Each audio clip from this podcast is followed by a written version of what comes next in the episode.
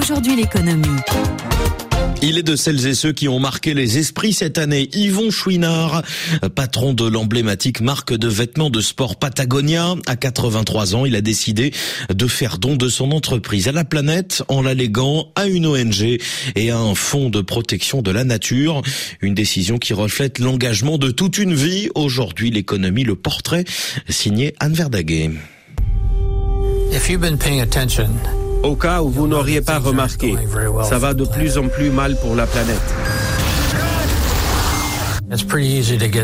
Et c'est facile de se laisser aller à la déprime.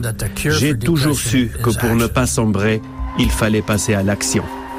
C'est l'histoire d'un aventurier passionné pour les sports extrêmes, militant de la première heure pour la protection de l'environnement, devenu entrepreneur malgré lui. Yvon Chouinard, le fondateur de Patagonia, déménage à l'âge de 8 ans avec sa famille du Québec en Californie où il se découvre une passion pour l'escalade. Yvon Chouinard.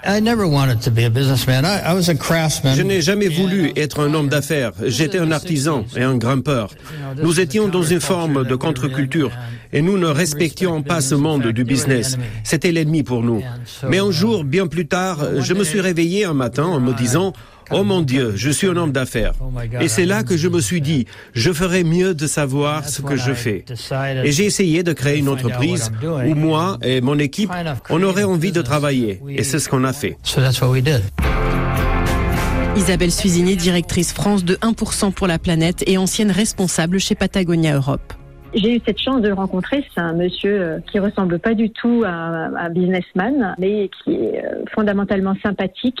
Il respire la bonhomie euh, et la sincérité. Au départ, lui, donc effectivement, c'était un grimpeur, donc il commence à créer lui-même des pitons, à les fabriquer. Il achète une forge, il emprunte, je crois, de mémoire 800 dollars à ses parents. Du coup, il crée sa société comme ça.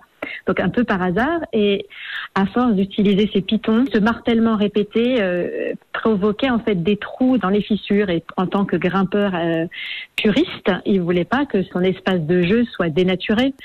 Et il avait décidé de complètement sortir du marché des pitons tels qu'il les faisait et de basculer sur des mécanismes qui étaient amovibles. Et c'était son premier un de ses premiers engagements environnementaux euh, décisifs. Et puis évidemment, Déjà, à l'époque, il y avait euh, le souhait de reverser 1% euh, du chiffre d'affaires à des associations environnementales. Patagonia est créée dans les années 70 après un voyage en Argentine de 1985 à 1990. Le chiffre d'affaires bondit de 20 à 100 millions de dollars par an.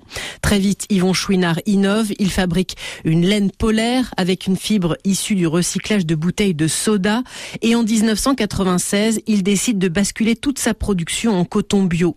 2001, l'association 1% pour la planète est créée, dont le chef d'entreprise de Léa Nature, Charles Kloboukov, fut le directeur pour la France. Il y a une forme de désintéressement, évidemment qu'on essaie tous euh, les uns les autres de faire notre métier le mieux possible, mais en tout cas de pouvoir euh, avoir ce détachement qui permette de euh, placer l'entreprise comme un outil de transformation et pas un outil d'accumulation des richesses au service des causes auxquelles on croit il y a quand même une démarche un peu humaniste derrière tout ça.